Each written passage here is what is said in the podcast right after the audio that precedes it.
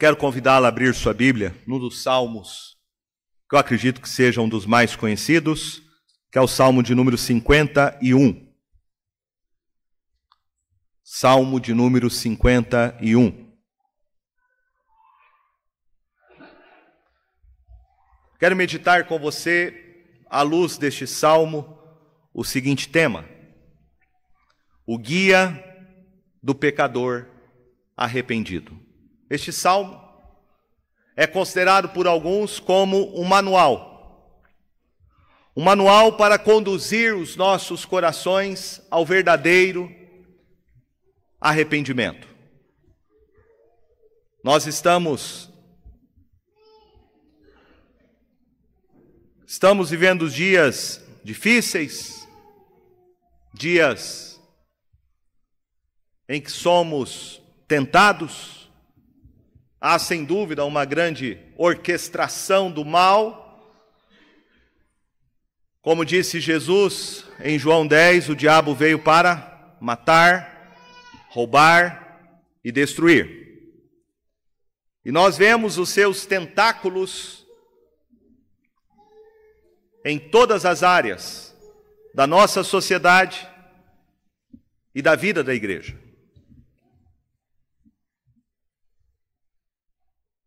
Este período agora, para os católicos romanos, é chamado de quaresma. E quaresma vem de 40 dias. A simbologia da quaresma está nos 40 dias do dilúvio, nos dias de Noé. Os 40, dias, 40 anos de peregrinação do povo de Israel durante o deserto até entrarem na terra de Canaã, ou os 40 dias de Nínive, quando o profeta Jonas pregou contra aquela cidade para que se arrependesse, senão o juízo de Deus cairia sobre eles. 40 dias em que Jesus Cristo, antes de iniciar o seu ministério terreno, foi tentado pelo diabo. Segundo os católicos romanos, esse tempo, chamado de Quaresma, é um tempo de preparação para a Páscoa. É por isso que, para os católicos romanos, esse tempo de 40 dias é um tempo em que os católicos romanos têm que fazer três coisas. Eles têm que orar, jejuar e dar esmolas. A quaresma não está na Bíblia. Você não vai encontrar essa prática no relato do livro de Atos dos Apóstolos. Você não vai encontrar nenhuma nenhum mandamento, nenhuma instrução de nenhum apóstolo no Novo Testamento falando sobre isso. Na verdade, a quaresma é uma invenção uma tradição humana. Ela foi criada no ano 325, no quarto século, e foi criada dentro do catolicismo romano. Nós, protestantes, não temos nada a ver com quaresma. Não há nenhum sentido para nós. Mas o que este tempo deveria fazer a gente parar para refletir? É o que significa de fato o arrependimento. Por isso eu quero meditar com você no Salmo 51. Porque o Salmo 51 é um salmo que fala de alguém que está profundamente arrependido pelos seus pecados. E eu quero convidar você à leitura então deste salmo. Veja comigo. Ao mestre de canto, Salmo de Davi, quando o profeta Natã veio ter com ele depois de haver ele possuído Betseba. Compadece de mim, ó Deus, segundo a tua benignidade, e segundo a multidão das tuas misericórdias, apaga as minhas transgressões.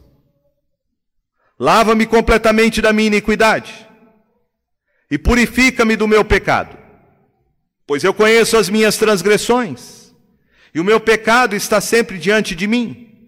Pequei contra ti, contra ti somente, fiz o que é mal perante os teus olhos, de maneira que serás tido por justo no teu falar e puro no teu julgar.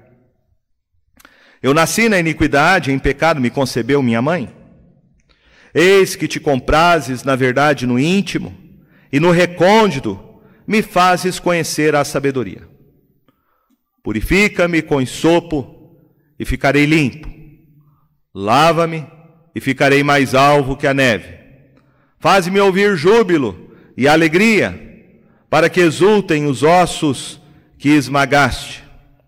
Esconde o rosto dos meus pecados e apaga todas as minhas iniquidades. Cria em mim, ó Deus, um coração puro e renova dentro de mim um espírito inabalável. Não me repulses da tua presença, nem me retires o teu Santo Espírito. Restitui-me a alegria da tua salvação e sustenta-me com espírito voluntário. Então, ensinarei aos transgressores os teus caminhos, e os pecadores se converterão a ti. Livra-me dos crimes de sangue, ó Deus, Deus da minha salvação, e a minha língua exaltará a tua justiça. Abre, Senhor, os meus lábios, e a minha boca manifestará os teus louvores. Pois não te comprases em sacrifícios, do contrário, eu tus daria. E não te agradas de holocaustos. Sacrifícios agradáveis a Deus são espírito quebrantado, coração compungido e contrito, não desprezarás, ó Deus. Faze bem a Sião, segundo a tua boa vontade. Edifica os muros de Jerusalém então te agradarás dos sacrifícios de justiça, dos holocaustos e das ofertas queimadas, e sobre o teu altar se oferecerão novilhos. Nós temos aqui então o que é conhecido como a confissão de arrependimento de Davi, após ele ter sido confrontado pelo profeta Natã. Este salmo, ele é o registro da agonia da alma de um homem, após ele ter cometido um terrível crime de adultério e de assassinato. Davi, ele cobiçou. Davi adulterou. E ele tentou esconder o seu pecado. Davi, quando se deitou com uma mulher casada que era Betseba, ele usou quatro planos para encobrir o seu pecado. O plano A. Davi resolve dar férias ao marido de Betseba. Urias está no campo de batalha. Ele era um fiel soldado. Davi o chama e o manda para casa. Manda ficar com a sua esposa. A sua estratégia era esconder o pecado dele, pois ele sabia que Betseba estava grávida. Urias indo para casa, se deitando com a sua mulher, tudo seria resolvido? O pecado seria colocado por debaixo dos panos? Plano B. O plano B de Davi foi dar um banquete. Vendo que Urias não foi para casa, mas fica ali na escadaria do palácio. Davi o chama e dá um banquete com tudo de bom e melhor que havia na mesa do rei. A melhor comida, a melhor bebida. E ele tenta embriagar Urias, para que, tomado pelo vinho, ele desista da ideia de ir para o campo de batalha e se deitar com a sua esposa. Mas o plano B fracassa. Plano C. Davi, vendo que Urias era um fiel soldado, um soldado que estava irredutível, que não vai para casa de modo algum, Davi então ordena que Urias seja colocado na frente do seu exército. O plano de Davi é matar Urias. Pecado de adultério, pecado de assassinato. A Bíblia diz que um abismo chama outro abismo. Com a morte de Urias, Davi então tenta o último plano.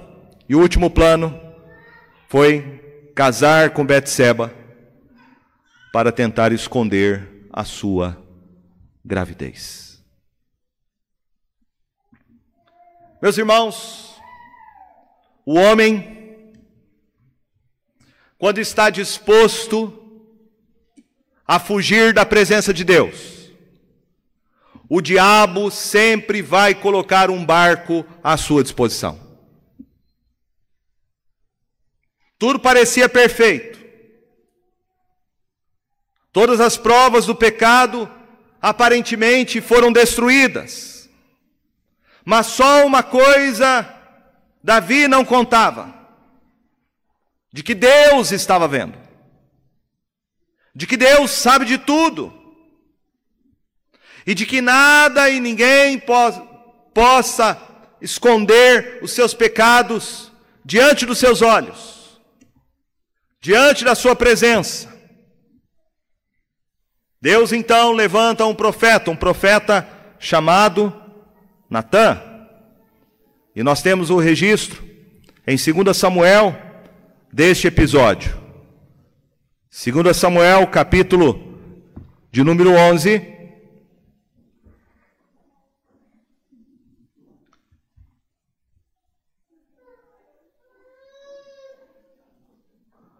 No final do capítulo 11, o verso de número 27 diz assim: Porém, isto que Davi fizera foi mal aos olhos do Senhor. E o verso primeiro do capítulo 12 então diz: O Senhor enviou Natã a Davi. E o profeta Natã vai contar uma história. Vai dizer: Havia numa cidade, dois homens, um rico e outro pobre. Tinha o rico ovelhas e gado em grande número, mas o pobre não tinha coisa nenhuma, senão uma cordeirinha que comprara e criara, e que em sua casa crescera junto com seus filhos, comia do seu bocado e do seu copo bebia, dormia nos seus braços e a tinha como filha. Vindo um viajante ao homem rico, não quis este tomar das suas ovelhas e do gado para dar de comer ao viajante que viera a ele. Mas tomou a cordeirinha do homem pobre e a preparou para o homem que lhe havia chegado. Então, o furor de Davi se acendeu sobremaneira contra aquele homem e disse a Natã: Tão certo como vive o Senhor, o homem que fez isso deve ser morto e pela cordeirinha restituirá quatro vezes, porque fez tal coisa e porque não se compadeceu. Então disse Natã a Davi: Tu és o homem.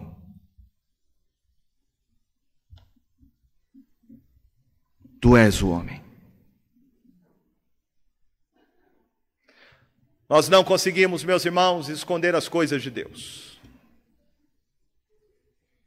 Deus levanta o profeta Natã para confrontar Davi sobre seu grave pecado de adultério e de homicídio. Davi é confrontado. E então ele é tomado por um sentimento de culpa e de horror. E foi nessa condição, diante desse contexto, que Davi escreve o salmo que nós lemos, o salmo de número 51. Neste salmo, Davi reconhece o seu pecado. Neste salmo, nós vemos o arrependimento do coração de um homem que está quebrado diante de Deus. Neste salmo, nós vemos alguém jogando fora o veneno e espremendo toda a sua ferida diante da graça do Senhor. Eu quero então ver com você algumas características que podemos destacar nesse salmo e ver como que este salmo nos instrui sobre o genuíno arrependimento. Em primeiro lugar, este salmo nos mostra a absoluta necessidade que todos nós temos de uma vida de arrependimento. Como Davi vai dizer no Salmo 32, verso 3 e 4: Enquanto ele calou, enquanto ele não confessou o seu pecado, o pecado tirou a sua vitalidade. Os seus ossos secaram.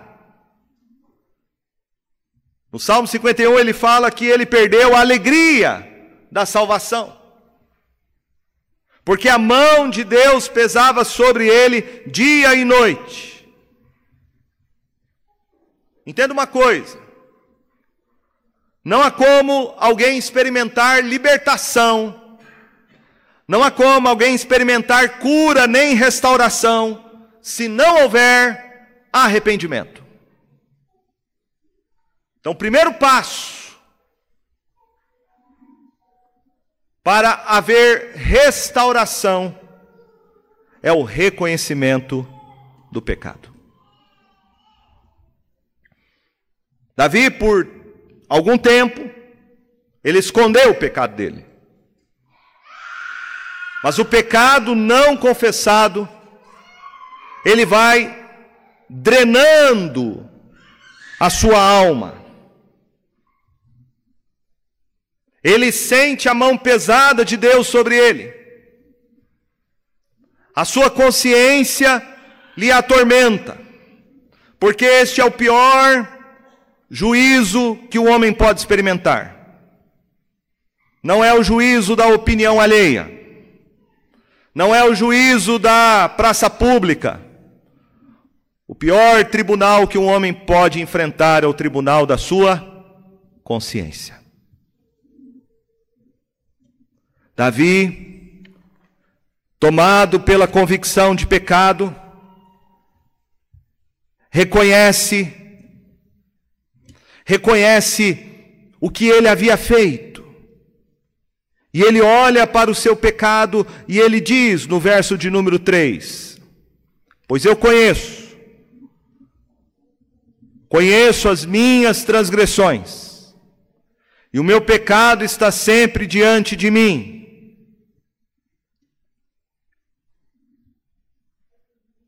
Veja que Davi, ele tem convicção do seu pecado. E este é o primeiro passo para alguém ser curado na sua alma. Porque não há esperança de perdão, não há como um casamento ser restaurado, enquanto você não reconhecer o seu pecado. Então não olhe para os outros. Não julgue nem culpe os outros pelos seus fracassos. Mas seja honesto com você mesmo. Pare de ficar tentando argumentar ou justificar o seu pecado. Faça como Davi. Eu conheço as minhas transgressões. Faça como na parábola do filho pródigo onde o filho disse: Pai, eu pequei contra os céus e diante de ti, já não sou digno de ser chamado teu filho. Eu acredito, meus irmãos, que a maior dificuldade de uma pessoa, em primeiro lugar, é reconhecer o seu pecado. E o maior impedimento para que o homem reconheça seu pecado é a sua própria soberba, é a sua própria arrogância. O mundo vai fazer qualquer coisa para impedir com que você encare a si mesmo. O mundo vai oferecer seus prazeres, seus passeios. O mundo vai oferecer as suas festas. O mundo vai oferecer o carnaval, suas novelas, seus filmes, suas diversões, para tentar entreter e anestesiar a sua alma. Mas a única forma do homem ser restaurado, realmente curado na sua alma, é ele confrontar a si mesmo diante do seu pecado. O segundo passo da restauração que vemos aqui é o reconhecimento que Davi tem não somente do seu, da sua culpa, mas o reconhecimento da natureza do que ele havia feito.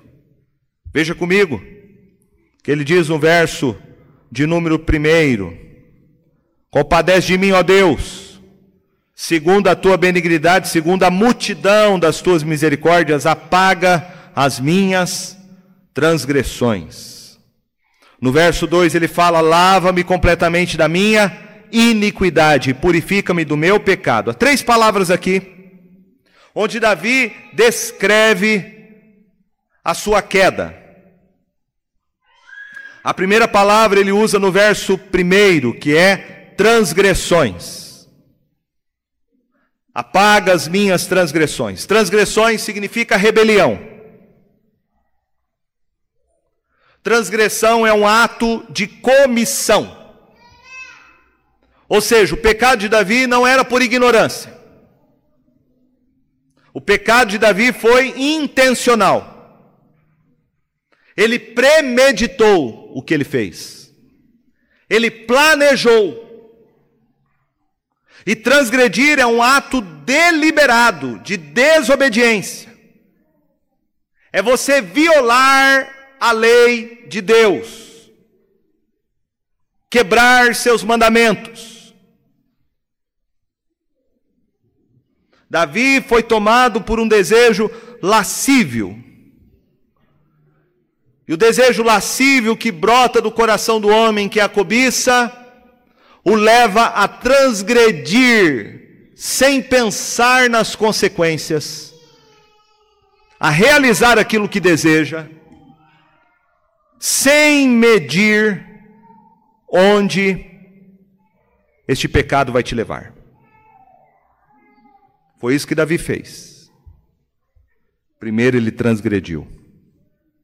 Segundo, ele fala da iniquidade. Lava-me completamente da minha iniquidade. E, e aqui Davi está refletindo sobre a perversidade do seu pecado. Como seu pecado foi extremamente maligno,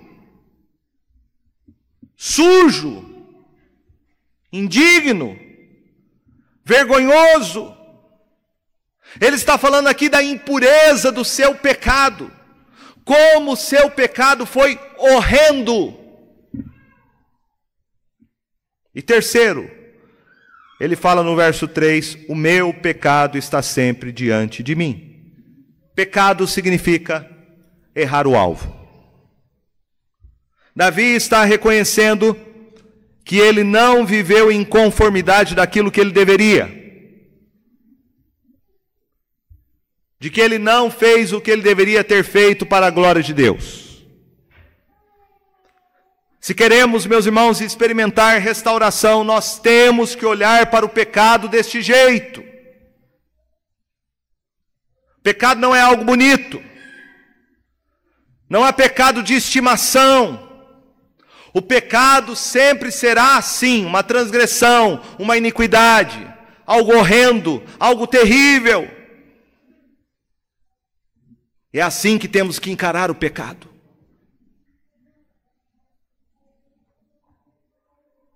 Não podemos tentar justificar, fazer vista grossa, passar pano, tentar arrumar desculpa para a idade, para a falta de maturidade, pela oportunidade, pela influência dos outros. Não, o pecado sempre será algo terrível. O terceiro passo da restauração É você confessar que tudo que você fez é contra Deus e que foi feito diante dele. Verso 4, Davi diz: Pequei contra ti, contra ti somente, e fiz o que é mal perante os teus olhos. De maneira que serás tido por justo no teu falar e puro no teu julgar. Nós sabemos que este pecado, como diz o enunciado do salmo, foi quando ele possuiu Betseba. Mas aqui Davi entende que ele não pecou contra Betseba. Ele não pecou contra Urias, contra sua família, contra a nação, contra os homens que foram mortos na batalha, mas ele diz: contra ti somente, pequei contra ti somente, e fiz o que é mal perante os teus olhos. Todo pecado, seja qual for, é um pecado contra Deus.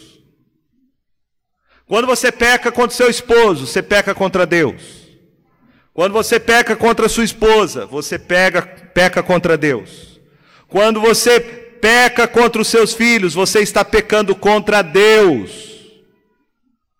O nosso pecado é contra Deus em primeiro lugar.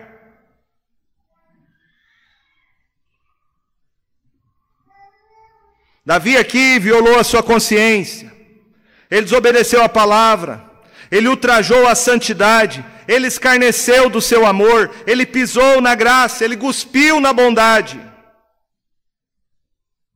Todo pecado que cometemos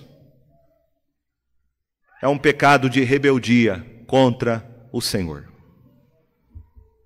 O quarto passo da restauração é o reconhecimento de que não temos nenhuma desculpa e nenhum direito no final do verso 4 ele diz: De maneira que serás tido por justo no teu falar e puro no teu julgar. O que Davi está dizendo?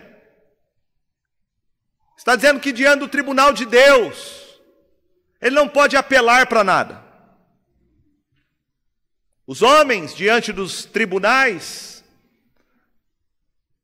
tribunais humanos, arrumam um advogado para se defender para dizer: olha, o que eu fiz não foi bem assim. O advogado vai tentar arrumar alguma brecha na lei, vai tentar convencer o juiz ou os jurados de que o seu crime não foi um crime, de que a transgressão não foi a transgressão, e o nosso país é campeão nisso. É o país da impunidade. É o jeitinho brasileiro. Mas diante do tribunal de Deus, Diante do tribunal de Deus não há como o homem se desculpar.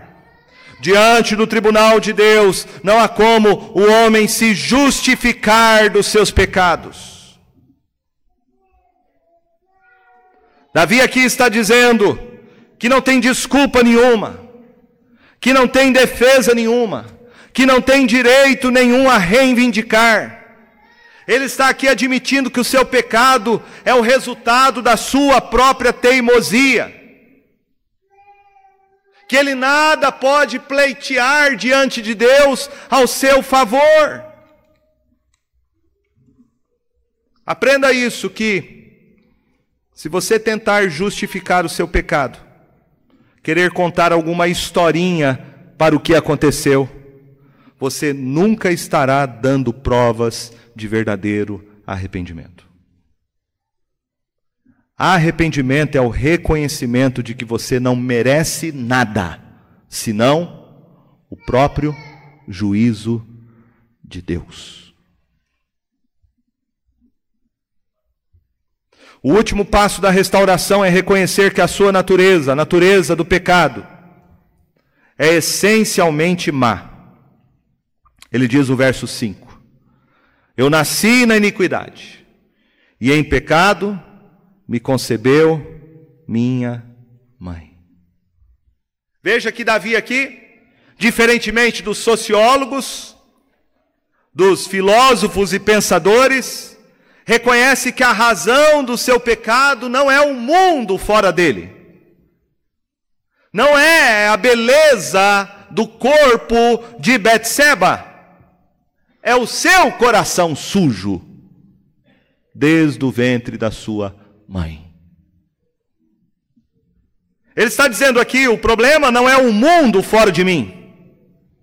O problema é algo dentro de mim que está corrompido. Não é simplesmente uma questão do que eu faço, mas de quem eu sou. O meu maior problema sou eu mesmo. Eu sou corrompido, meu coração é uma fábrica de iniquidade, e é dentro de mim, diz Davi, que procedem os maus desígnios. Não é o mundo, não é as pessoas, não é Betseba, é o meu coração.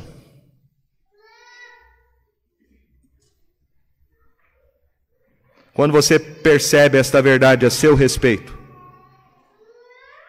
quando você percebe que o problema é você, não é seu marido, não é sua esposa, não são seus filhos, que o problema não é o vizinho, não é o seu trabalho, não é o diabo, o problema é você mesmo.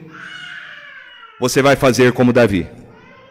Você vai dizer: Tem misericórdia de mim. Veja aqui comigo então. Que após Davi ter consciência do seu pecado e da gravidade do que ele fez, ser confrontado diante de Deus pela sua culpa, ele então busca fervorosamente o perdão de Deus. Ele começa o salmo dizendo no verso primeiro: Compadece de mim, ó Deus segundo a tua benignidade. E segundo a multidão das tuas misericórdias, apaga as minhas transgressões. Meus irmãos, Davi está aqui desesperado. Eu já vi uma analogia bem interessante que se encaixa nesse Salmo 51, que diz que o homem precisa, na sua angústia, descer até a profundidade da escuridão da sua alma.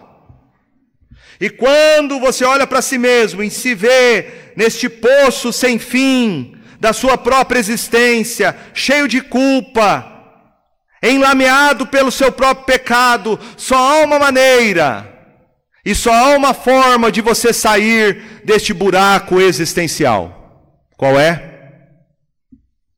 Olhar para cima. É isso que Davi faz. Veja que ele diz para Deus: Senhor, tem misericórdia de mim. Ele está aqui desesperado, ele, ele não consegue fugir dessa situação, ele está encurralado, preso nas cordas do seu pecado. Este homem era um homem que tinha tudo, ele era rei, rico, poderoso, famoso mas agora nada lhe satisfaz. Ele está quebrado, doente, aflito, ele está definhando. Os seus ossos estão secando, ele não tem mais vigor, o seu choro é abundante, a sua alma está de luto. A mão de Deus está pesando sobre ele. Ele está intranquilo, ele precisa de paz, ele precisa de perdão, então ele clama: tem misericórdia de mim, ó Deus. Tem misericórdia de mim.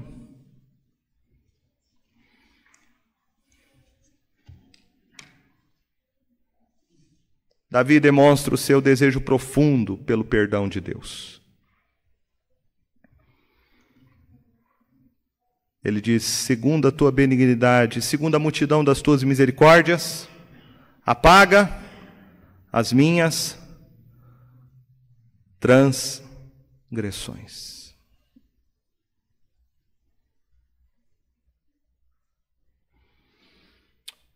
Como que você tem lidado com a culpa na sua vida? Muitos homens tentam lidar com a culpa tentando sublimá-la, substituir a culpa por outras coisas. Eu me sinto culpado. Eu vou tomar uma cerveja. Eu me sinto culpado, vou fumar um cigarro. Eu me sinto culpado, eu vou na casa de uns amigos para entreter. Eu me sinto culpado, eu vou viajar para algum lugar. Eu me sinto culpado, eu vou jogar bola. Eu me sinto, me sinto culpado, eu vou comer. Os homens tentam sublimar a culpa. Mas tentar sublimar a culpa é protelá-la. É colocar um band-aid em cima da ferida. E uma hora isso vai supurar, isso vai vir à tona. Isso vai jorrar dentro da sua alma e vai trazer consequências terríveis para você e para sua família. A única maneira do homem tratar da sua culpa é ele se voltar para Deus e não contra Deus. Não adianta apenas ter consciência da culpa, falar, é, de fato, eu errei, pequei. Não adianta apenas você sentir o peso da culpa que pode te levar ao remorso. E a tristeza, segundo o mundo, produz morte. Davi se voltou para Deus. Ele não fugiu de Deus. Ele correu para Deus. E ele deseja realmente ser perdoado e purificado.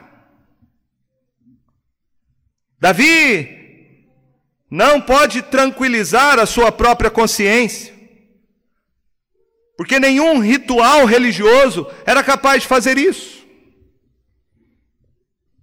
No verso de número 16 ele diz: Pois não te comprases em sacrifícios, do contrário eu te os daria, e não te agradas de holocaustos. Há muitos que tentam sublimar a culpa na religião. E Davi aqui está dizendo: não adianta. A religião não resolve. Não são tradições religiosas, preceitos, cerimônias. Não é por uma cinza na testa na quarta-feira de cinzas que vai resolver o seu problema da culpa. Não é deixar de comer carne, falar baixinho, não assistir televisão, ir no culto ou na missa, nada disso resolve o problema da culpa. A única coisa que de fato resolve o problema da culpa de um homem atormentado é ele se voltar para Deus. Se volte para Deus. Se volte para aquele que te criou. Se volte para aquele que te amou e deu o seu próprio filho, Jesus Cristo, para ser o seu Salvador.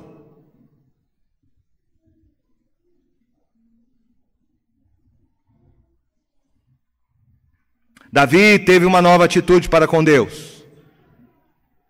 Ele não fugiu mais, mas ele correu para os braços de Deus porque ele sabe que nos braços de Deus existe abundante graça para a sua alma atormentada pela culpa.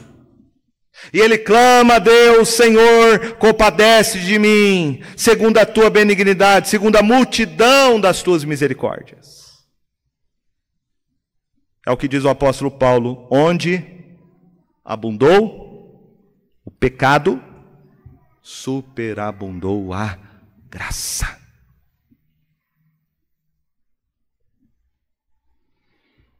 Davi se volta para o Senhor.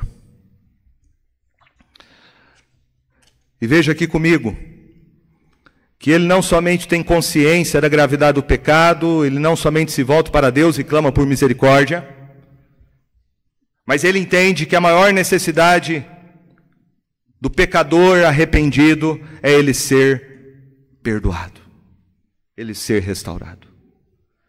E aqui nesse Salmo 51 nós temos o conteúdo desta oração. Davi aqui pede algumas coisas para Deus. E eu creio que essas coisas são coisas que nós temos que pedir. Se quisermos realmente um coração transformado. O que, que ele pede? Ele diz no verso de número 7: Purifica-me com ensopo e ficarei limpo.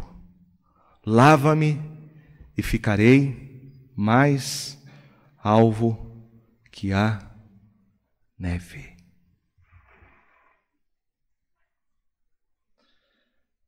Davi aqui usa uma palavra muito interessante que era o ritual feito pelos sacerdotes. Se você ler o texto de Levítico, você vai ver que havia rituais para purificação. E um dos rituais que o sacerdote tinha que fazer era pegar uma espécie de uma esponja, que era uma planta chamada sopo, e aspergir o sangue dos animais que eram oferecidos em holocausto. Davi aqui usa essa linguagem cerimonial, que fazia parte do ritual dos sacerdotes para a purificação dos pecados. E ele clama ao Senhor para que o Senhor passe nele, na sua consciência, no seu coração, essa esponja da graça, esse sangue mergulhado do Cordeiro para limpá-lo, para purificá-lo de todo pecado. E ele faz uma comparação, ele diz: Lava-me, Senhor, nesse sangue. Lava-me nesse sacrifício. Purifica-me, torna puro. E eu ficarei limpo. Lava-me, ficarei mais alvo, mais branco do que a neve. Eu quero aqui dizer a você nessa noite que há uma provisão de Deus para o seu pecado. Seu pecado pode ser terrível, tanto quanto foi o pecado de Davi. Mas Deus é tão misericordioso que Ele proveu para nós, Ele proveu para nós um sacrifício, Ele proveu para nós um cordeiro que derramou o sangue dele naquela cruz, este Cordeiro que nos purifica de todo pecado, que é o sangue de Jesus Cristo. Há no sangue de Jesus Cristo provisão suficiente para lavar você, para retirar de você toda a imundícia, para libertar você de toda a culpa. Há no sangue de Jesus Cristo, em seu sacrifício, provisão suficiente para declarar você diante de Deus, embora pecador, justo. Há provisão suficiente no sangue de Cristo para libertar você de toda escravidão espiritual que lhe aprisiona. Há provisão suficiente no sangue de Cristo para purificar o seu coração. Primeira coisa que Davi então pede é que este sacrifício provisionado pelo Senhor venha lhe purificar de toda iniquidade. A segunda coisa que ele pede está no verso de número 10. Cria em mim, ó Deus, um coração puro e renova dentro de mim um espírito inabalável. Não me repulses da tua presença, nem me retires o teu Santo Espírito. Restitui-me a alegria da tua salvação e sustenta-me com espírito voluntário. Segundo lugar, após entender que a provisão de graça oferecida pelo Senhor para o seu pecado, ele pede então para o Senhor criar um novo coração. Porque o problema de todas as coisas está no coração. O coração é a fonte de todas as coisas. É do coração que procede tudo. Ele é a fonte da vida. E ele pede: Senhor, cria em mim E a palavra aqui, criar, significa não é um remendo, não é um conserto, não é um reparo. Senhor, me dê um novo coração. Me dê um novo coração. Cria em mim, ó Deus, um coração, não qualquer, mas um coração puro, santo. Davi aqui pede que o Senhor, e só o Senhor que pode fazer isso, é só o Senhor que pode fazer esse transplante. Ele é o médico dos médicos. Ele é o cardiologista por excelência. Ele tira o coração de pedra e nos dá um coração de carne. Ele pede isso para Deus, Senhor, me dá um novo coração. Um novo. Mas não qualquer coração. O melhor coração que o Senhor pode criar. Um coração que reflita a tua santidade um coração que deseje as coisas como o Senhor deseja, um coração que odeia as coisas que o Senhor odeia. Me dá este novo coração, Senhor, e me dá um espírito, uma fé inabalável. Inabalável. Não ser mais uma pessoa inconstante não ser mais uma pessoa que cai a todo momento, aqui e acolá. Não ser uma pessoa que é volúvel, uma hora está lá em cima, outra hora está lá embaixo.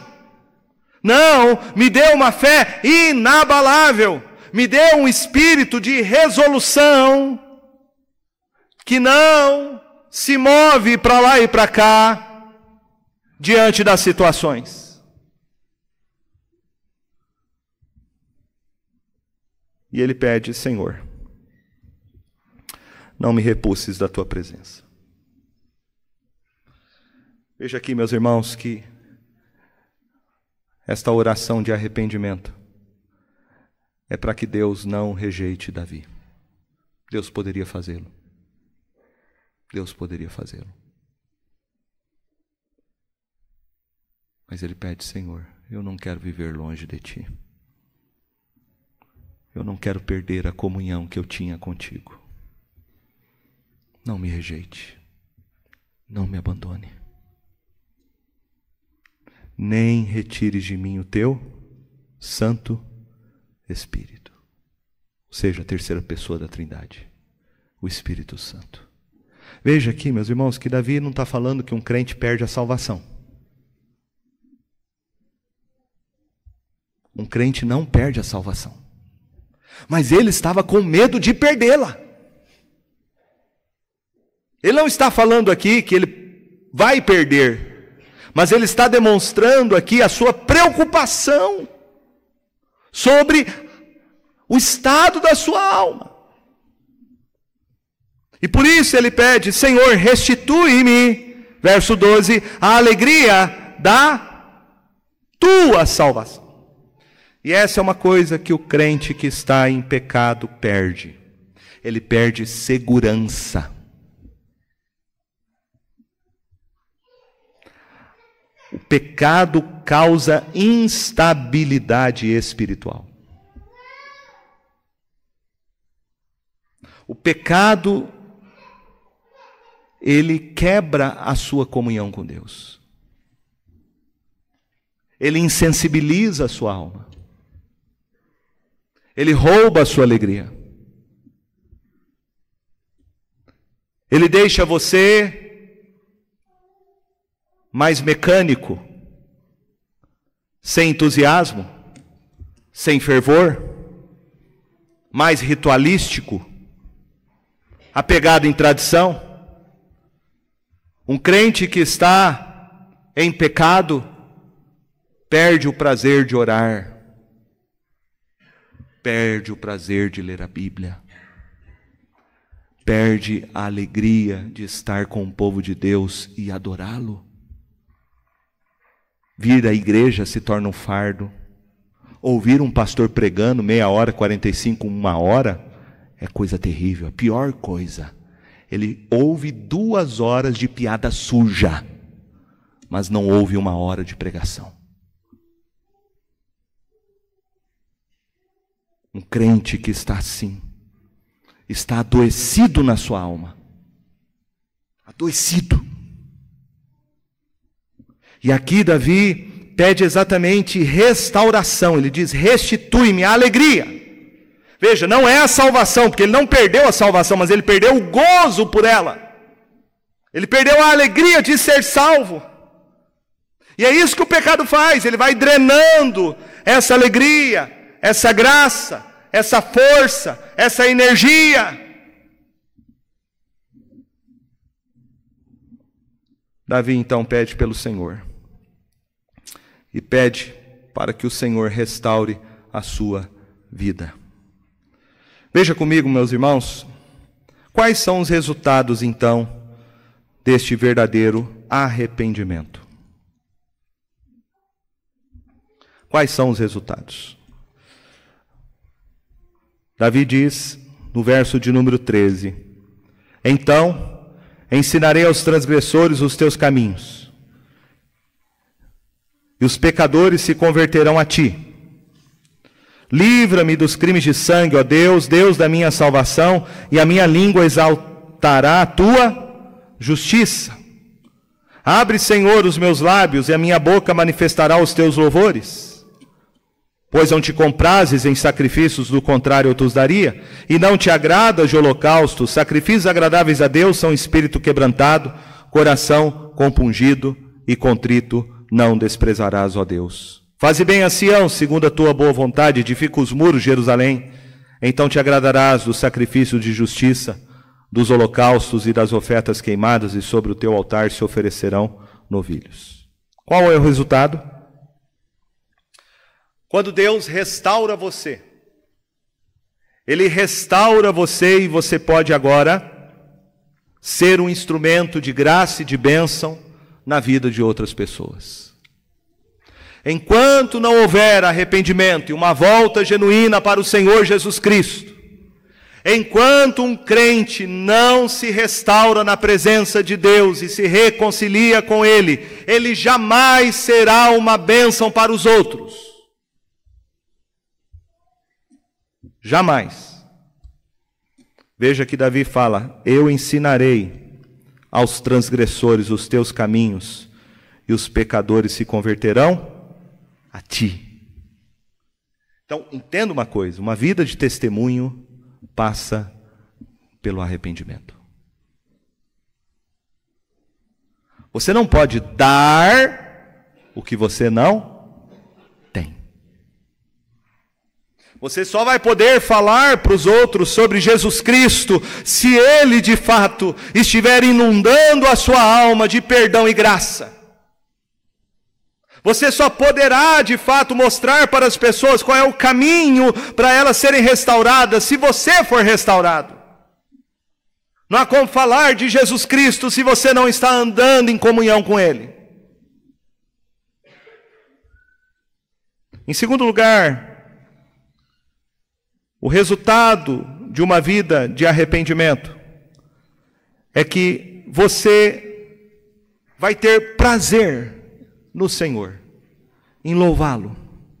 Ele diz: Abre, Senhor, os meus lábios. No verso anterior, ele diz: A minha língua exaltará a tua justiça.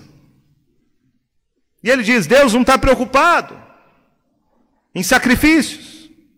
Se a preocupação de Deus fosse em sacrifício, né, pensando naquele tempo, sacrifício de animais, que era oferecido pelo sacerdote, ele era rei. Ele diz: Eu daria. Não te agrada de holocaustos. Os sacrifícios agradáveis a Deus são espírito quebrantado, coração compungido e contrito não despesarás. Ó, Deus. Então, veja que uma vida de arrependimento produz alegria, produz louvor, testemunho, adoração, a sua vida de culto é restaurada. Você passa a ter prazer em louvar o Senhor, em adorar o Senhor, em não faltar do culto, do ajuntamento, em adorá-lo na sua particularidade, na sua casa. Uma vida de arrependimento, coloca as coisas no seu devido lugar. Uma vida de arrependimento reajusta o foco. Uma vida de arrependimento faz com que a gente experimente realmente as dimensões da graça de Deus em todos os aspectos. No verso 18 ele fala: Faze bem a Sião, segundo a tua boa vontade, edifica os muros de Jerusalém. Uma vida de arrependimento se reflete nas coisas que você faz no seu dia a dia. Davi era rei. Certamente ele desejava a prosperidade do seu reino. Mas não há como um homem ir bem nas coisas que ele faz no seu dia a dia, se primeiramente a sua vida não for restaurada na presença do Senhor. Você pode tentar fazer muitas coisas, ser um homem de negócio, querer ser bem sucedido no seu trabalho ter prosperidade.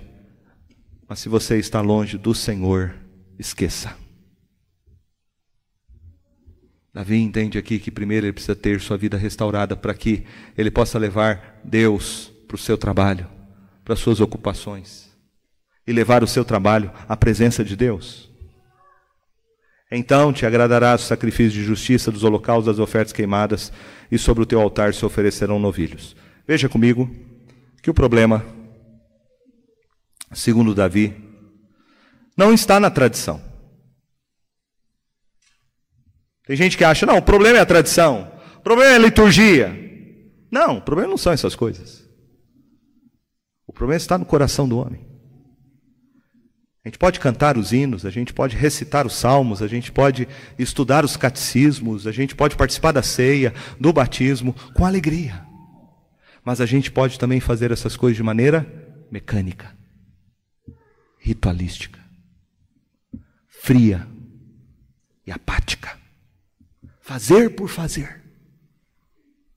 Veja que Davi aqui diz: Deus está primeiramente preocupado é com o meu coração. E aí então ele vai se agradar da minha expressão diante dele. Deus está primeiramente preocupado não é com a tradição da igreja, não é com o ritual, não é com a cerimônia. Não é com a ordem litúrgica. Deus está preocupado, como disse Jesus. O Pai procura verdadeiros adoradores que adoram o Pai em espírito e em verdade. Quero terminar dizendo que o maior problema do homem é a sua culpa. Eu quero convidar você nessa noite a olhar para a sua culpa não com a sua consciência, mas olhar para a sua culpa com os olhos da Escritura. Você só pode entender quem você é à luz da palavra de Deus. Quanto mais você tiver comunhão com Deus, mais você vai conhecer a si mesmo. E quanto mais você conhecer a si mesmo, mais você vai conhecer a Deus. Entenda que o seu maior problema é a sua culpa aos olhos de Deus. Em segundo lugar, esse salmo nos ensina que Deus poderia, como disse Davi, ser justo com cada um de nós. E se ele, meus irmãos, exercesse essa justiça, nós estaríamos fritos. Porque todos nós, sem exceção, somos pecadores e culpados. Sem exceção, eu e você merecemos a ira de Deus e a sua justiça. Sem exceção, eu e você merecíamos ir para o inferno. Mas Deus é misericordioso. Misericordioso. Louvado seja o nome do Senhor. Porque apesar de nós sermos quem nós somos, culpados, Ele, por misericórdia, nos deu Jesus Cristo para ser o nosso Salvador. E esse Deus é tão misericordioso que Ele diz para mim para você: volte-se, arrependa-se. Como ele diz pela boca do profeta Isaías 55, volte-se para o Senhor, porque Ele é rico em perdoai. Arrependa-se, buscai-o enquanto se pode achar, invocai enquanto está perto. Então volte-se para o Senhor nessa noite. Volte-se em arrependimento. Volte-se como filho pródigo.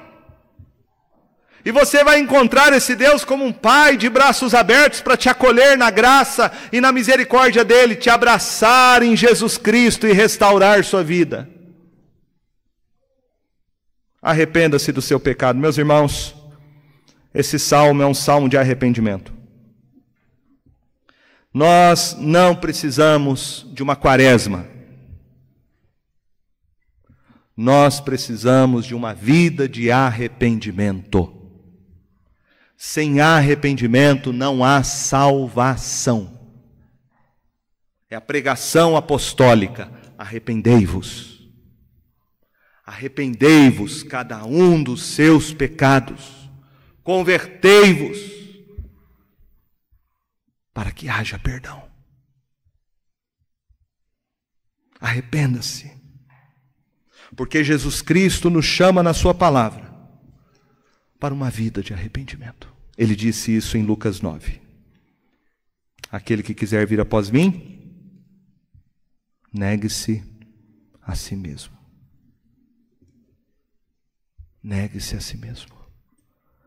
Este evangelho, meus irmãos, adocicado, que tem sido pregado em muitos lugares, é um falso evangelho. Evangelho sem arrependimento. Evangelho sem conversão não produz mudança. O Senhor Jesus está muito mais preocupado com o seu coração do que com o seu dinheiro, com a sua conta bancária ou com a sua saúde. Ele está preocupado com a sua alma. Sua alma.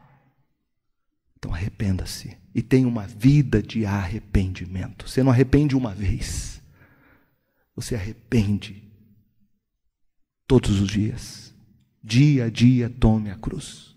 Dia a dia se arrependa. Dia a dia se volte para Cristo. Dia a dia. O chamado do Evangelho é para um caminho de arrependimento, uma vida de arrependimento. Que você peça isso nessa noite. Peça isso para o Senhor, com o coração arrependido. Restaura minha vida, Senhor. Renova minha vida, Senhor. Dá-me um novo coração, Senhor. Dá-me a tua alegria, para que eu possa viver uma vida para a tua glória. Amém.